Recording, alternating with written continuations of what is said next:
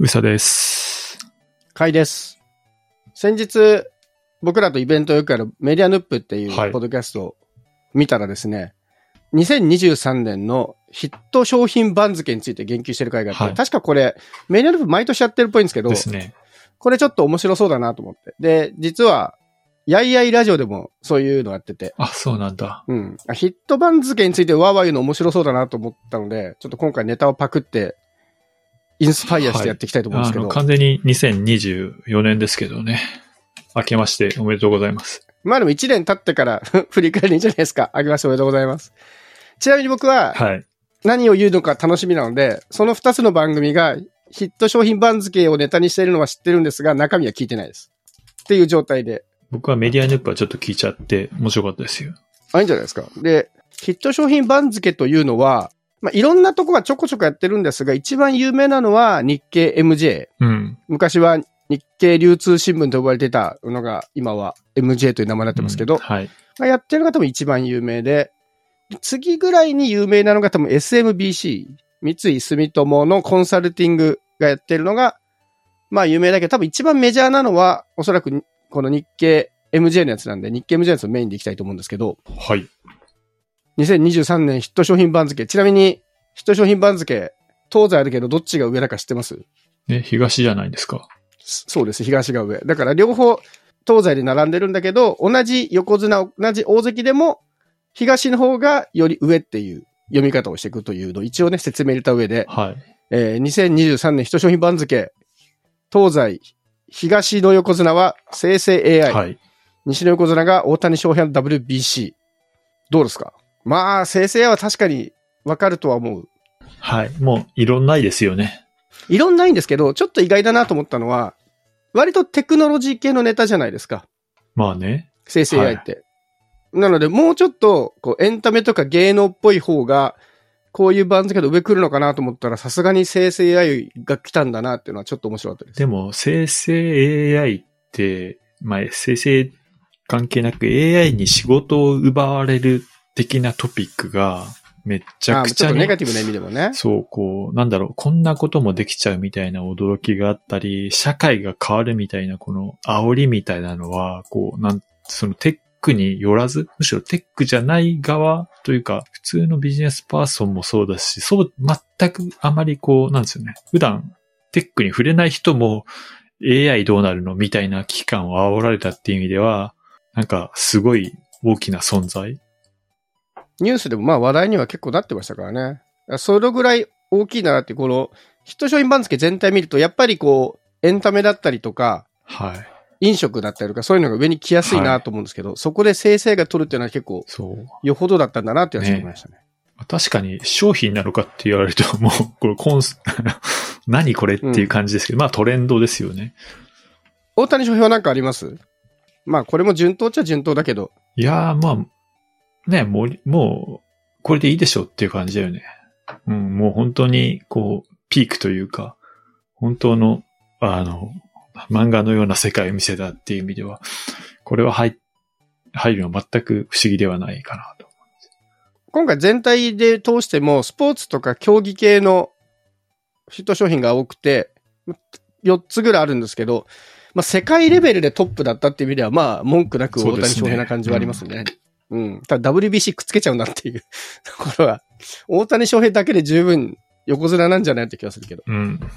まあもう、WBC どこに入れるって話になるとさ、ね、バスケもあったけど WBC もとか考えると、一緒に、え一緒だってする気持ちもちょっとわかる気がします。うん。ちょっとなんか、これだけですよね。二つまとめて入ってるのはね。じゃあ次、大関行きましょうか。大関、はい。東の大関が藤井八冠。西の大関が荒れの荒れ、かっこ阪神38年ぶり日本一。はい。まあ、藤井八冠はまあそうでしょうねっていう気はしますね。そうですね。阪神は僕あんまり野球をそんなに見ないので、ただすごい盛り上がってるなというのを感じました。盛り上がってたんで、これも違和感はないですね。いいいいと思う。正しいと思いますけどね。正しいとは思うんですけどね、僕はあの、この後で出てくるものの方がもうちょっと上でもよかったのかなとはちょっと思ったりしましたけどね。じゃあ、じゃあ次行ってみましょうか。えー関脇、東の関脇が夜遊びアイドル。はい。で、西の、えー関脇がゼルダの伝説、ティアーズ・オブ・ザ・キングダム。はい。僕の中では、阪神より夜遊びの方が上だったんですけど。ああ、まあそこはちょっとあるかもしれないですね。でもまあ、なんだろうな、これ、世界を見るか、日本を見るかみたいなところもあるんじゃないかなって気がしますよね。うん。世界レベルでとアイドルはちょっととんでもない記録も立てたし、日本でも音楽、音楽のチャートみたいなところで言うと相当な記録ではあったんで、はい。とこれ音楽業界だけでヒット商品番付やったら間違いなく夜遊び来ちゃうと思うんですよね、アイドルが。そうですね。まあそれは、うん、はい。で、野球の1位も間違いなく38年分日本一だと思うんで、野球の1位は大谷翔平でしょ。あ、日本のね、その、ベースボールじゃなくて、日本の野球の中で。って意味ではまあまあ、これが両方来るんだろうなと思いながら。はい。そしてあと、ゼルダの伝説、ティアーズ・オブ・ザ・キングダム。これ、そんなです？これこんなすごいんだってちょっとびっくりしたけど。僕、まあ、まあ、入っていることには違和感ないけど、思ったより高いなって感じがしますけどね。まあ、すごい売れたし、大人気のゲームではあるんだけど、そうか、ゲームソフトでこんなに上に来るんだなってちょっと面白かった。え、もう当然やってましたよね。もちろん、ちゃんとクリアしましたよ。結構、こんなにゼルダって、もうちょっとニッチな存在だったのが、本当にメジャータイトルになってきたなっていう。なんかみんな休暇取ったりしてたよね。ね。ああ、まあ確かにそうですね。SNS のバズり方とかも結構強かったですもんね。ティアーズ・オブ・ザ・キングダム出るから休もうとか。そう。あと正直ちょっと前でしょ？半年以上前でしょ、5月ぐらいかな、ゴールデンウィークのタイミングで出た気がします。はいと。かですよね。そう、うん。なんで、ちょっと前の話題っていう感じがさ、しません？あ、まあ確かにそうですね。夜遊びとか、あれのあれとかに比べると古く感じちゃうところあるかもしれないですね。秋、それはあるかもな。うん夜遊びはもうずっと、半、ね、半年近くずっと盛り上がってて、うんあれのあれも10最後にね、月と紅白かでしょでドカン。まあ紅白はヒット商品番付の後だけど。うん後だから、あれですけど。だからその後だから、あれ、あれのあれより印象が強いところもあるかもしれない。ああ、確かに今収録してるからね。それは確かにあるかもしれない。じゃあ次、小結び。えー東の小結びがチョコザップ。で、西の小結びが日本バスケ旋風。うん。これもいいんじゃないですか？全くこう、色んなしって感じ。チョコザップめちゃめちゃ流行りましたよね。流行りましたね。僕はあんまりあそこが理解できてないんですけど、あれは、靴を履き替えなくていいから受けるんですか？そう、服を履き替え、あ、か服を着替えなくていい、靴を履き替えなくていいみたいな感じ。で、服はさ、別に着てくじゃないですか。普通のジムだって。普通のジムだって別に服着てったら一緒じゃないですそういうことじゃないの？え、でも会社帰りに、例えばスーツの人がスーツのままやるっていう環境じゃないじゃないですか、普通あ、のスこれポーツ。スーツのままやってんのみんな？スーツのままでもいい、15分でもいいみたいな、そんな感じです。ああ、なるほど。ちょっとその、し敷居を下げてあげたみたいなことなんですね。めちゃくちゃ下げたっていう感じ、敷居を下げたあれだね、ご用だな。ハードルを下げたか。なるほど。あ、もう普通にそういうのでやっていいよっていう風にしてるんだ。トレーニング後に着替えないで、私服で来いみたいな。ああ、なるほどねそ。の代わり短くちょっと体を温めるとか、ストレッチだけして帰るみたいなのもありですよ、みたいな。なるほど。で、あれですなんだったらスポーツしないで、あの、トイレ使うだけの人とか、あの、うん、都内にめちゃくちゃあるから、あの、トイレがそう、あの、少ない地域だとチョコザップを使うみたいなのが出たりとか、ちょっとしたミーティングとかメール読むために入るみたいなのもあるみたいな、なんつうの、その、うん、スポーツ以外の利用、なんつコワーキング、コワーキングってほど仕事はできないけど、ああ、なるほどね。コワーキングスペースとして使ってもいいっちゃいいんだ。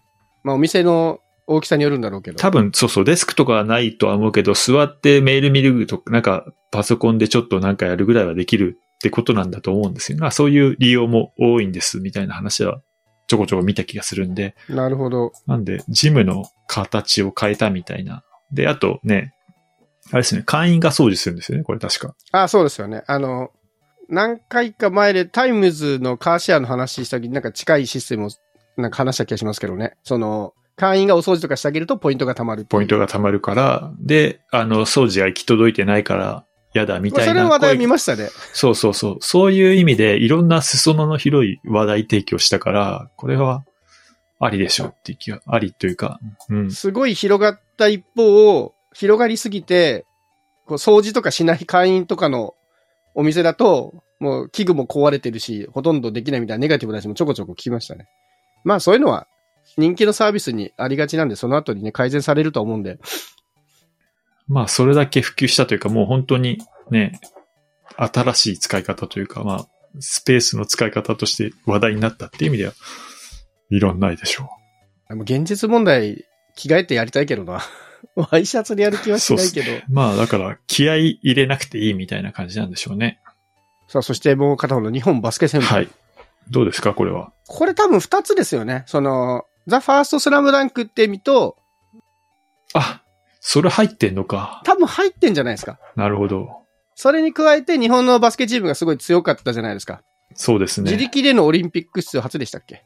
とかで相当強くて、なんか僕の前でも最近バスケ見に行ってますみたいな人がちょこちょこ聞いたんで、あなんかすごい流行ってきてるなっていう感じは。は IT 系企業がさ、みんなスポンサーというか、あの、チームを持つようになったからみたいなのはありますよね。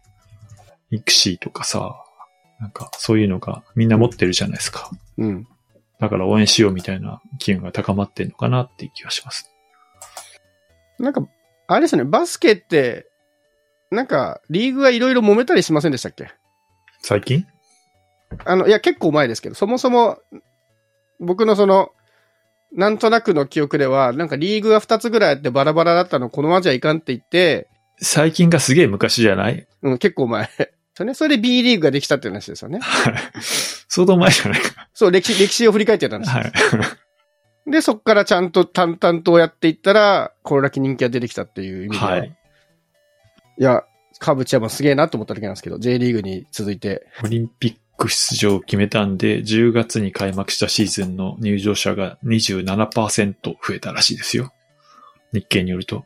やっぱね、スポーツは強いと見に行きますからね、シンプルにそうで。すね。個人的にはバスケみ試合見に行ったりはしてないんですけど、うん。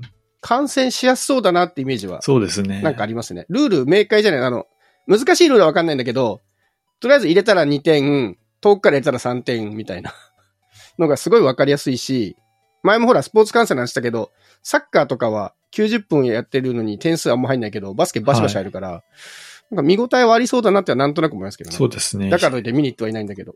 うん、僕も行ってないけど、室内だし、あの、川崎とかさ、なんだっけ、割とアクセスがいいとこに、あの、ありますよね、競技。そこそこアクセスがいいっていうんですかね。ちょっとね、興味はあるんですけど、なんか今更にわかが行ってもなみたいなところで、いやー、にわか、僕もあの、ワールドカップのほぼ見てなかったんで、あんまり、ね、言うことはないんですけど、まあでも盛り上がったのは間違いないですし、間違いないですね。素晴らしい。うん。やっぱこのあたりぐらいから、確かに盛り上がってるんだけど、やっぱ、ね、横綱クラスに比べると、知らない人もいるかもな、レベルには来てますね。まあでも、ここまでは、ここまではいけてるうんこの超妥当だと思そうう。う、ん。前頭ぐらいからちょっとね、あの、知らない人もいるだろうなっていうのが増えてくるんですけど、で、前頭の、これも多分上の方が、ランキング賞上なんでしょうね。えー前頭の東が、えー、ビバン。で、西が、円安リッチ訪日客。すげえ表現すんな。円安リッチ訪日客って。うん。ある意味、円安リッチ訪日はもうちょっと上でもいいかなっていう気はしますけど、まあ、まずはビバンですかね。はい。ビバン、めちゃめちゃ流行りましたもんね。流行りましたね。僕、リアルタイムで見なかったですけどね。あ、本当ですか？うん。僕、途中から追いついて、最後はやっぱリアタイで見たな、面白かったから。これあれですね、ドラマとしてもすごい話題になったけど、ちゃんとお金をかけると面白いのができるんだみたいなので、割といろんなメディアに記事にもなったりしたじゃないですか、ビバンは。あの、日本だ、日本のドラマだってまだ面白いぞみたいな。その辺も含めて、ちょっと社会現象っぽいところはあったので、まあ割と納得ではありますね。でもあれかな、去年で言うとサイレントとかの方があったけど、やっぱドラマは入りやすいのかな去年もサイレント入ってんのかな去年だったっけ？え、サイレント去年じゃないです？多分。2022年ですよ。ん ?2022 年は、一昨年？ん？一昨年。あ、ごめん去年じゃないです。表現を間違えてた。なんか同じぐらい盛り上がったで言うと、サイレントも結構盛り上がったなと思ったんで、はいなんかそのぐらいの、2022年はサイレント、2023年がビバンみたいな印象ですね。この国内ドラマで言うと。そうか。サイレントより盛り上がった気持ちはありますけどね、僕。サイレントはでもほら、あの、聖地巡礼みたいなとこまで行ったじゃないですか。聖地。ああ、確かに。ビバンはうん世田谷大田ががそれで一気にブレイクするみたいなとこまで行ってたんで、ブレイクはしてないけど話題。性はあった。え？まあいいかな。ちょこちょこ見ましたよ、聖地はい。巡礼なまあ、巡礼した、あの、多分今は何もない駅だと思いますよ。まあね、1年た、一年以上経ってるからね、ちょっと落ち着いたと思うんですけど。はい。そして、円安リッチ訪日客。これは何ですか？円安でインバインバウンドが増えたって話ですよね。はい。これ、立地訪日客の、ちょっと文脈わかんないですけど、リッチな人が来てるってこと？あ、ちょっとパッと調べたらやっぱりあれですね、観光客が日本で、高級ブランドとかを楽しんでるみたいなはい。もの、円安立地訪日客って言ってるの日経だけな気がするぞ。もういいけど。まあ、あの、まとめるとこういう話になるっていうことなんでしょうね。確かにでもな。結構銀座とか行った時に本当にブランド店並んでるのが外国人だけだったりとかは結構見ましたね。まあこれも体感としてもそそうだなという気がする。リッチとは思えないようなところまでインバウンドが入ってきてるみたいなのもあるんで、なんかこのくくり自体は、まあちょっと日経っぽいというか、あの、経済っぽく、なんだっけ、あの、思い出横丁みたいなところとかも最近、ほぼ外国人みたいな話があるじゃないですか。ああいう、ゴールデン街も外国人上野とかね、すごい外国人が。まあでもわかりますよね。僕らが、あれでしょ、スペイン行ったら、ちょっと下町っぽいバルとかに行ってみたいみたいなノリで、多分外国人の観光客はああいう上野の、ちょっと雑然としたところに行くのが、日本っぽくていいみたいなのはあるんでしょうね。なんですかね。そうそう。だからなんかすごいリッチじゃないところにも波及してるのが今年っていうイメージもあったりしますけどね。じゃあ次。これは、次は前、前頭ここから続くんですかね。えー東がサントリーこだわり酒場のタコハイ。西がアサヒビール、アサヒスーパードライ、ドライクリスタルで、ここね、お酒が2つ並んでるんですけど、これ飲みました？僕、これね、サントリーの方分かんなかったですね。え、こだそうなんですか？わり酒場の宅配。なんだろうと思ったけど、まあでも、あの、パッケージ見たら分かったの。田中みな実が宣伝してるやつですよね。ああ、これ知ってると思ったけど、この見、見出し、あの、名前だけでは分かんなかったですね。僕、居酒屋行ったら結構目にした気はしますね。うん。へーで、飲んだんですけど、これ別に、あの、タコ関係ないんですよね。うん。そうなんだ。あの、多く幸せのと書いてタコ、それをタコと呼んでいるらしい。僕タコに合うっていうことなのかと思ってた。なるほど。うん。でも飲んだんですけど、これ、やっぱタコのイメージが強いのか、なんかちょっと味あるのかなと思ったら、要はプレーンサワーなんですよね。味のないサワーだから、味のないって言い方は良くないけど、レモンサワーみたいな酸味がなく飲めるサワーだと思うんで、正直僕は一回飲んでもういいかなと思ってしまったんですけど、ただむちゃくちゃ目にはしましたね。へえ、俺全然これね、ヒットしてた感じはないけど、CM は見たなっていうぐらい。サントリーがうまいなっていう気がする。サントリーってこういうの作るのいつもうまいですよね。角杯がヒットして以降、ジンソーダとかも、水とか。はあれはね、もうなんかジンが好きな人からすると全然とか言うけど、僕は飲みやすくて美味しかったし、ああいうブランディングで新しいお酒作っていくのすごいうまいよなという思いましたけど。まあでも、プレーンが好きな人が飲むやつだろうな。僕はあんまりこれは正直ご飯にそこまで合わねえなと思ってしまった。はい。そして、スーパードライ、ドライクリスタル。僕はこれは飲んでおりません。なぜならドライビールが好きではないから。これ見たけど、あれでしょ、3 3.5%のやつでしょ？もう、あの、試しに飲みましたけど、あの、あんまり美味しくないな。美味しくないって、ストレートだ。まあでも、要は3.5だからちょっと低アルコール寄せなんですかね。でもビールって別にそんなもんだよな。はい。まあ、だからこのね、そう、ビアル的な、ビアルほどではないですよね。ビアル的な流れの中で、あの、スーパードライも、えーいよいよ、ちょっと美になってきた。そんなに酔わないみたいな立て付けは今っぽいなとは思いましたね。うん。でも、普通のスーパードライがアルコール分5%あるんで、そんなに下がってはないですね。やっぱ下げすぎると美味しくなくなっちゃうってことなのかな。あの、あれ、夜な夜なが作ってる正気のサタンってあるじゃないですか。はいあれとかは0.6とかですもんね。うん。あそこま、あそこまで行くとビアルだなって気がするけど、これは、だからビアルではないんだろうな。ちょっと飲みやすくしたってことなのかな、3.5で。うん。正直僕がもう居酒屋とか行かない限り、この手の国内ビールほぼ飲まなくなってしまったので、はい。これは話題になってるというか、出た瞬間にあ新しいなと思って、見てすぐ買って、予想通り、あんまり好きじゃないっていう感想を持って、まあ、確認したって感じです。うん、やっぱ日本人はこういうビールが好きなんだなってちょっと思いました。そうなのかな？案外ね、これがはま、これにハマってるって人は見たことはないですね。いや、これにハマっているというよりは、やっぱりこういう、いわゆる日本の国内ビールっってまだまだすごい人気じゃないですか。だから、これだけスーパードライドライクイスが上がってくるんだろうなと思って。僕はもうすっかりクラフトビールに向いてしまったので、自分でお金出してちょっと楽しんで飲むんだったらもうクラフトビール飲んじゃってるんですよね。で、だいぶ安くなってきたし、クラフトビールも。そうなんですよね。とはいえ、まあまあ値段するけど、2、300円とかで買えるようになってきたから、350ミリ缶が。まあそれでいいかなという気はちょっとしちゃってますね。あんまりこっちのビールを買わなくなっちゃったな。じゃあ次ですね。えー東がシャーププラズマクラスター、ドレープフロードライヤー、IBWX901 と、えー西がパナソニックラムダッシュパームイル。これわざと合わせてるんですね。多分そうですね。白物家電的なもので。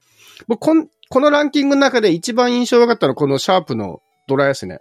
あの、存在はしてたけど、これ、あ、そんななんだってそいうう。。僕もそう思いました。多分あれだろって思って、あれだったみたいな。そうそう、そのぐらいの認識だった。これこんな受けてるんですね。そう、そこまでっていう気がしますよね。これ何が人気だったんだろなんか、いいんでしょ？う、ドライヤー。でもドライヤーに興味がなさすぎてさ。う。まあそうですね。でもなんか、いいドライヤーが出た。なんかさ最近、あの、この円安リッチじゃないけど、いいドライヤーみたいなやつはちょっと流行ってるっぽいんだよね。まあ知らなすぎて。そういう意味ではこれ、なんかこう、家電の中から選んでねえかなって、その流行ったんじゃなくて、そう。いや、これ、あの、家電の中のトレンドを、あの、ピックアップしたってこと。っていう感じですよね。こんな並びで言うとね。で、それで言うと、僕、ラムダッシュパームインは、確かに結構みんながいい言ってるイメージは。これはみんな言ってるよね。これはでも何がいいんですか？手に持ちやすいから。持ちやすくて小さい、えーっと、髭剃りの下の部分っていらなかったんだっていう。確かにね、そう、あの、それはね、あの、形見た瞬間、確かにそうだなと思いましたけど、ほら、反り心地が変わるとかだったらあれなんだけど、わざわざ今の髭剃り買い替えるほどじゃないなと思っちゃったんですけど、なんか違うのかな？反り心地がいいとかだったらいいんですけどね。持ち運びはしやすいんじゃない？あと場所を取らない。あ、でも旅行とか持ってくんだったらこれいいのか。うん、収納はただ4万なんぼとかするんですよね、確か。結構値段しますよね。もうでも白物家電最近高いからな。次買うんだったら買ってもいいけど、髭剃りもそう、なかなか買い替えないからな、機能面では。うん。まあ旅行に持ってくの良さそうですね。この USB 充電できるから。そう。でも、そのさ、下がいらなかったんだっていうのはまさにそういう、なんつうの、今まで、これって必要だと思われてたものが、いらなくて済むんだっていう驚きって意味では、この、なんつうの、形が全然違うから、ドライヤーよりはこう、先進感というか一新感はありません？そうですね。うん。あります。旅行を持っていくときに、やっぱ髭剃りとか、ちょっと長めの旅行とかだとやっぱ髭剃りさすがに持ってくんですけど、うん。やっぱ場所取るし、どうやって持っていくかとかちょっと面倒なんですよね。ケースついてるっちゃついてるけど。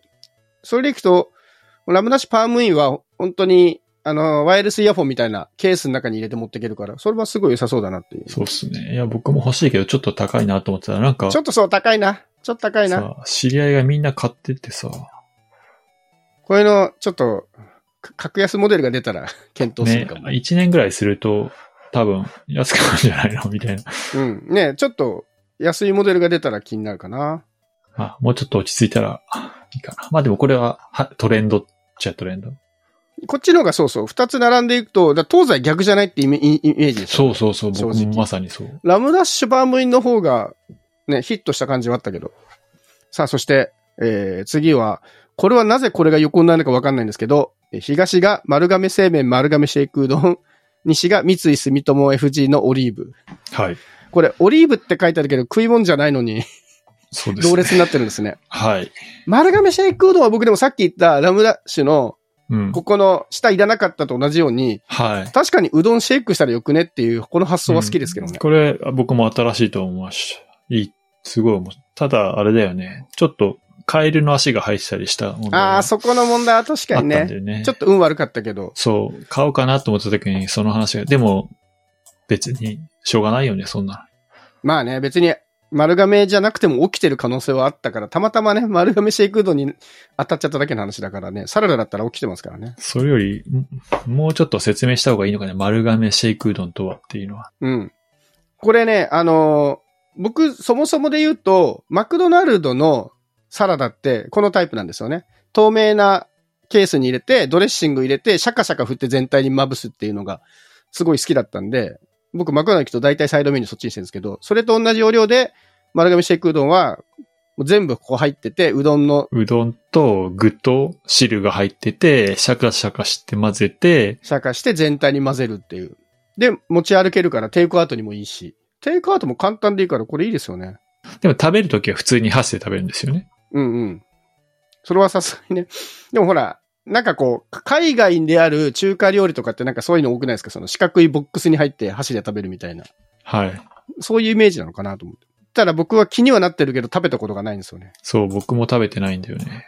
なぜなら店行くと普通に他のメニューを食べてしまうから。そうなんだよ。だからこれも持って歩くとか特殊なシチュエーションがないとさ、入ったらすぐかけって言っちゃうから、かけないみって言っちゃうから、そうそうそう。で、天ぷら選んでっちゃうから、気にはなってるけど食べたことがない。強い意志がないとさ、注文できなくない？うん。オフィス街とかでね、こう、ちょっと買って帰る方はいいんでしょうね。うん。そういうのは便利そう。で、ちなみに、先ほど話に、あの、出しました、マクドナルドのシェイクサラダが今シェイクじゃなくなってしまいまして。そうなんだ。うん、おそらく、あの、プラスチック使わない戦略の元だと思うんですけど、紙のボックスになっちゃったんですよね。だシャカシャカできなくなって、サラダってドレッシングがちゃんと均等にいかないと美味しくないじゃないですか。なんか、だからあの、シャカシャカであるサラダ僕はすごいいいアイデアだと思って大好きだったんですけど、うん。ちょっと残念になってしまいましたね、マクドナルドが。さあ、そして西の オリーブなんですけど、オリーブ、本当にっていう気がするんですけど、そんな話題になりましたこれ一応オリーブを説明すると、まあ、ざっくりとクレジットカードいや、それはね、全然ざっくりとしすぎですね。うんざっくりすぎ？はい。銀行口座とクレジットカードが一体になった金融サービスですね。うんうん。何言ってるかわかんない感じですけども、あの、銀行で、えー、カードというか、口座を作ると、クレジットカードじゃないや、えー、キャッシュカードが発行されると思うんですけども、えー、そこが、そのカード、キャッシュカードが、より、えー、クレジットカードにも、プリペイドにも、デビットカードにもなるカードで、しかも、Apple Pay とか Google Pay みたいな、こうスマホウォレットにも対応していて、で、オリーブのアカウントで銀行も、えー、何カードも、なんか、全部の管理を1個で管理しちゃいましょうという感じで。ななんで銀行がやっ、すごい、銀行ベースですごい力を入れた、えー、クレジットカードみたいな。なんかね、楽天銀行と楽天カードが一緒になったみたいな感じなところがあたら、新しいって感じですかね。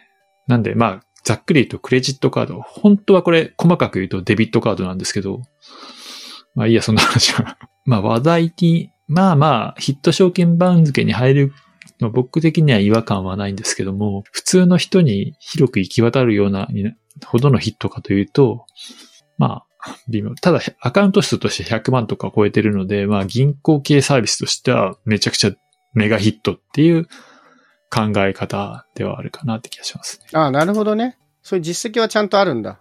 でも、キャンペーンがすごかったからじゃないですなんかすごいキャンペーンめちゃめちゃやってましたよね、オリーブ。あの、ポイント還元率が良くなるみたいなやつ。それで契約した人多いんじゃないですかね。ああ、そう。最大15%とかい、なんかやってましたか。ただこれ、ちょっと前に、三井住友が、三井住友のクレジットカードで、1回100万円まで使えば、その後一生年会費が無料になるってキャンペーンやってて、僕の周りがそれみんなこぞってやってたんですよね。まあ俺もやってるけどね。うん、そうそう。で、その直後出てきたから、なんか今更切り替えるのめんどくせえなと思って。僕はメインがそもそも三井住友なんで、それとは別に、今使ってた口座をオリーブにしました。ああ、なるほどね。そっか、手持ちの三井住友銀行は使ってないけどあるから、それ切り替えてみんな面白いかもな。興味はあるんだけど、メインにならなそうだな。いや別に、変えて何が起きるかというと特に何も起きないです。僕それちょっと話は脱線するんですけど、ポイ活で僕はずっと三井住友系のビザラインペイを使ってたんですけど、で、ビザラインペイのプリペイドは、タッチ決済で必ず2%還元だったんですけど、はい。2023年12月で終わっちゃったんですよね。うん。で、今は、タッチ決済で3%っていう新しいキャンペーンが始まったんですけど、それ上限が設定されてるんで、あんまりメリメインカードで使い道がなくなってしまって、ちょっと今ね、次のポイ活の行き先を探しております。はい。完全に余談でした。はい。はいです。じゃあ最後ですね、ヒット商品番付の東 K アリーナ横浜、西麻布台ヒルズ。はい。出ました、麻布台ヒルズ。まあ、そらに K アリーナかな。うん。K アリーナの方が僕は実感としては大きいです。そのヒットというか。へえ、僕、麻布台ヒルズこの間行きましたよ。あ、どうでした？なんかね、ここを再開発するんだっていう驚きがありましたね。なんか不思議な位置ですもんね。うん、すげえ変な、変なところをよくやるなっていう。まあ先に K アリーナの話でしょうか。K アリーナはね、あの、新しくできたその音楽とかライブ会場とか、僕はまだ行ってないんですけど、今ほら、ちょっと空前の推し活ブームじゃないですか。うん。で、いろんなアーティストが結構デビューして、そのオーディション番組だったり、まあ、事はい務所とかからデビューしたりとかしている中で、パフォーマンスする場所がどんどんなくなってるんですよね。もう取り合いになってて。うん。だから、ライブはしたいんだけど、ライブ会場が取れないみたいなことが起きてるんで、で、ライブ会場がまあそこの中で少しずつ増えてきてる中で、結構 K アリーナは期待の、あの、場所だったんですけど、蓋開けてみるとね、交通状況が悪すぎるっていうので、外に出るまで2時間みたいな、駅に着くまで2時間だっけ、とかね。あれ何年後かに道が繋がると、確か良くなるとかいう話なんですよね。うん。ただ今現時点では、もう本当に、あの、それを危惧して早めにパフォーマンスを置いて出るとか、なんかそういうのを工夫しないといけないぐらい大変みたいな。なんかさ、席もすごくいい、音楽専用だ、音もいいみたいな話だったけど、評判ができてからの評判はあんまりよろしくないですよね。でもそ、多分その立地の話だけですよね。あ、でもね、立地はいいんですよ。立地はアクセスはいいでしょアクセスはいいと思うんですけど、その、要はその退場が大変っていう話と、で、僕の周りの、あの、その推し活勢の中で一番評価高いのは PR アリーナですね。PR アリーナ MM っていうのが横浜にあるんですけど、あはいライブ会場で。うん最近ですよね。あれも最近です。あれは、2、3年前かな。あそこは音もすごいいいし、会場の、その、アーティストとの距離感みたいなのも結構いいので、でもまあ選べないですからね。あ、このアーティストだからここでっていうわけにいかないから、だいたい東京横浜エリアで1個になっちゃうから、仕方ないんだけど。ケアリーナは、そ、それが混雑が緩和された頃に、好きなアーティストで行ってみたいけど、今やられると僕はちょっと、ケアリーナってだけでちょっと構えてしまうかもしれないな。あの、あの、出るのが大変っていうのを聞いてしまったので。で、麻布台ヒルズ。はい。まあこれもね、僕も知らなかったけど、開いてみたら確かにすごい話題になってたんで、これも納得かなという感じありますね。ただな、何があるっていうと困るような 街でしたね。あの、変わった街を作るなっていう感じでした。でそんなもんじゃないですか。大体、大体のものが。いや、なんかでも、こ多分これ、まだね、えっ、と、なんだっけ。全然ショップ、ショップとか、ブランドショップとか、あの、あんま、まだできてないですよね。2月とかにみんな、春とかにできて、あと、あの、豊洲にあったチームラボのやつも2月だっけなとか、まだまだ先で、あ、あれも来るんだ。へえ。それはちょっと見に行ってみたいかも。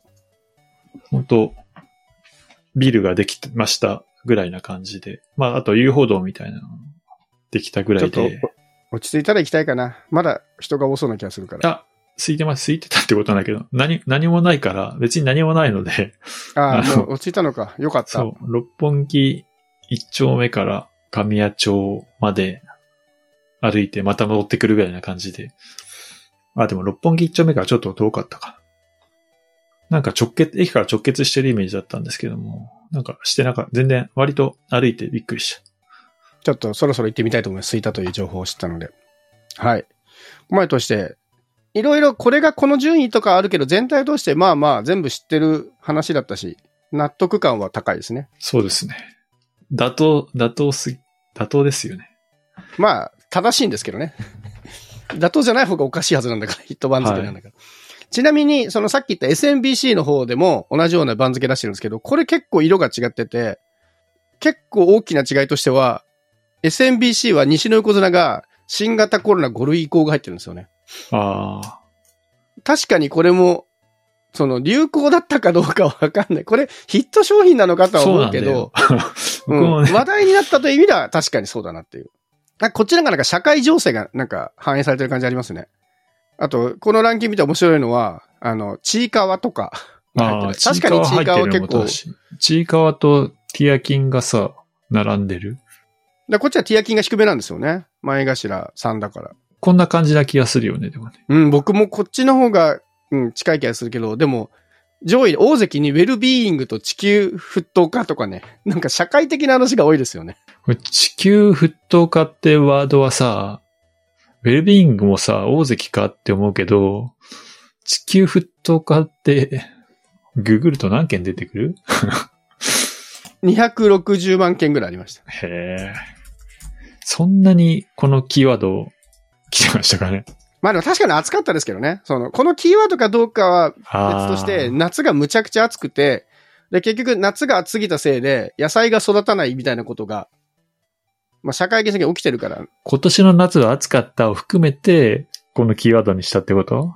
だから、あの、円安立地法日企画みたいなもんでしょ、これ。うん。これよりは円安リッチの方が、こう、納得あるかもしれない。そうですね。だからまあ、二つ比べてみるとなかなか面白い。あと、金継ぎとかが入ってるの面白かったですけど、金継ぎそんな流行ってんだと思って。金継ぎって何？金継ぎってあれでしょ？あの、割れたお茶碗とかをくっつけるやつでしょ？金で。なんで？今年流行ったの？そんなの。わかんない。これそんな流行ったんだと思って。こ これもびっくり普通の金継ぎ。え、どういう、どういうきっかけで金継ぎが流行ったの？わからない。これは僕は全くわからない。あと、タンパク質食品もそんなにわかんない。そんなに入りました？タンパク質。タンパク質。わかんないですね。ユニクロラウンドミニショルダーバッグ流行ったんですか？これもそんなにイメージなかったですけどね。どういうやつだろう？サコッシュみたいなやつ？サコッシュが流行ったっていうのはわかりますけどね。あれですね。こっちが全般的に納得感は弱いかもしれない。なんかね、ちょっと親っても、そういう意味では、むしろ面白いですけどね。こっちのランキングの方がね。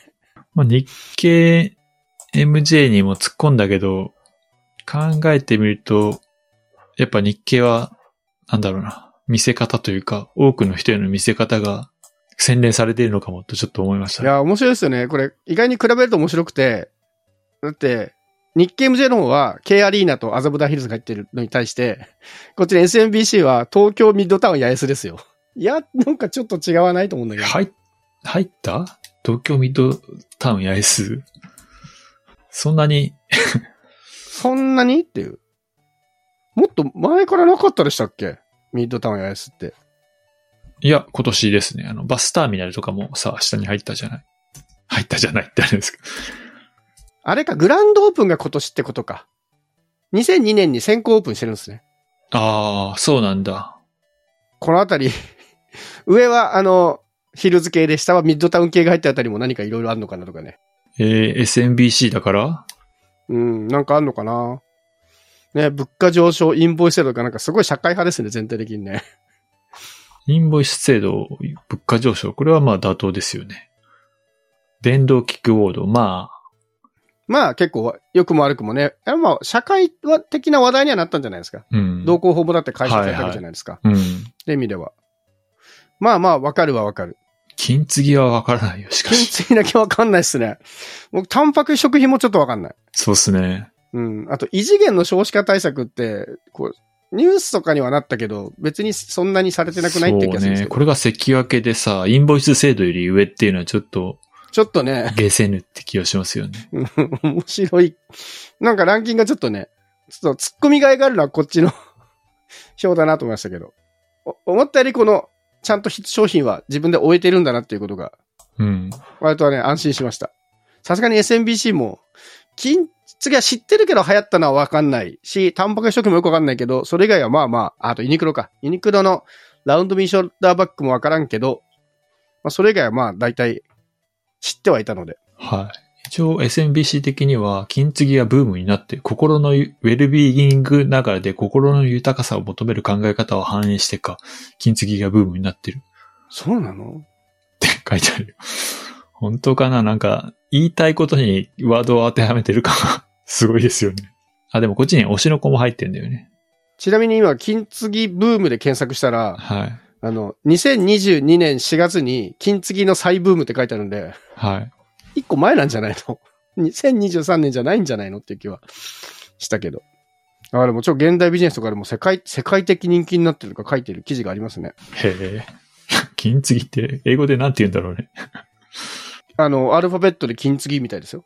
マジで？カラオケみたいな？金継ぎ、そうそうそうそう、みたいな。ええまあでも、本当はでもこれ、知らないのがあった方が盛り上がるんでしょうね。そうね。そういう意味では、え、え、MJ さ、ちょっとこ今年はスーッと行き過ぎた気がしますね。うん。普通もうちょっと、えー、知らなかったって驚きたいのに、それがあんまなかったですね。ちなみにそれで言うと、まあまあもう話しちゃってるんでいいんですけど、あの、日経トレンディがヒット商品2023のベスト30出してるんですよね。はい。こっちの方がし知らんやつとか来て面白いかもしれないんですけど。ええでもこれも大体知ってるな。でもまあまあ近いですよね。こっちだとでも、1位がチャット GPT ですよ。これも多分確かに、ああ、でも確かにチャット GPT、まあ生成 AI でくくってればそっちに入るのか。うん。日経トレンディのがよりこう、製品名とかでちゃんとランキングしてる感じがありますね。いや、本当のヒット商品はこっちなんじゃねえのって気がするな。まあ、これは本当商品に、商品で言うと1位がチャット GPT、2位チョコザップ、3位がザ・ファーストスラムダンク。はい。うん、なんか割と納得感はあるな。でやっぱタコハイとか入ってますね。商品っぽくて確かにいいね。ティアキン4位だって、ビオレ UV。うん。わからん。ジブリパーク。まあまあ、え話題にはなったか。ジブリパークってでもあれですよね。なんかこう、どっちかとなんかいまいちっていう評評判の方があった気がするけど。そうですか。予約制なんだよね。北海道ボールパーク F ビレッジタコハイ、レノア、クエン酸長所集。こんなのヒットしてんだ。ね。知らないのある。こっちの方が良かったかな。面白いかな。ね。こっち、こっちの方がちょっと面白かったかもしれないですね。でもまあ、でもわかるはわかるよな。パキットって何ですか？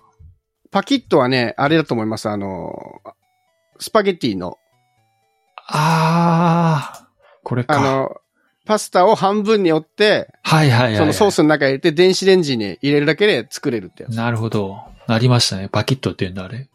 確かに楽でよかったけど、あの、水分があまり使えないので、こう、すごい、こうね、もっちり感が強くなります。だからそういうパスタが好きな人にはおすすめかもしれないけど、僕はちょっと、パ、もっちりすぎてちょっと、重たかったかな。なるほど。まあ、あと、異論があるものもたくさん出てくるけど、もういいか。30個あるとね、さすがにね、出てきますよね。でもまあ、これもこれで面白いランキングな気はするけど、はい。今年ではなくねっていう気分。メンズ日傘なんていつの話でそうなんだよね。ね。これ結構前じゃないですか？うんコロナ前ぐらいですよね、なんならね。そうこ、そのぐらいにもう夏暑くなったからにしましょうね、みたいな。うん。まあ、本当に暑かったっていうことなんでしょうね。まあ、ちなみに、まあもうだいぶ時間やってるんで、最後ちょちょっとだけますけど、日経トレンディは2024年のヒット予測ともやってまして。それでいくと、えー、1位がドローンショー空中 QR、2位、未来のレモンサワー、3、新 V ポイント、4、駅中コストコ、5、AR グラスワーカーだそうです。本当か？ああ、いいですね。本当に手探りって感じがしてうん。よくないですか、これは本当かなっていう気がするけどな。大丈夫かな？ドローンショー空中 QR が1位とかさ、あの、予測を、こう、諦めてるとしか思えないですよね。ちょっとね。未来のレモンサワーっていうのは、なんか売ってたんですね。そういうのが23年に限定で売ってたんだ。朝日が。ああそれが多分定番化するみたいな話なんですかね。いやー、これはこれでちょっと突っ込みどころがいっぱいあって楽しいな。6位のプライバシートークとか、絶対来ないぞと思うけど。何それ。これあの、キャノンが作ったやつらの、マスク型の、ああの、外に喋ってる声が聞こえにくいってあ、いう。来ないね。僕買ったんですけど、これね、そもそも自分が喋りにくくなるっていうハードでした。口の前にぴったりとつけるんですよ。だから、喋るときに自然ともごもご喋りになっちゃって、聞き取りづらくなっている。まあ、さすがに2020年は難しいんだろうな。えー、駅中コストコ。うん。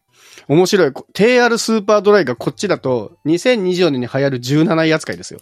ああ、これまだ来てないものはダメなんだね。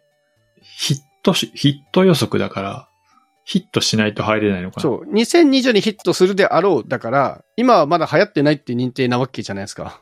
そういうことなのかな。でも、TR スーパードライはさっき入ってましたもんね。日経 MJ のランキングには。面白いな。ヒットしなくてもいいってこと？でもヒット商品番付なんだけどな。うん。まあ予測はちょっと大変ですよね。そうっすね。まあでも予測はこれぐらいあら、あらあらの方が面白くていいですよね。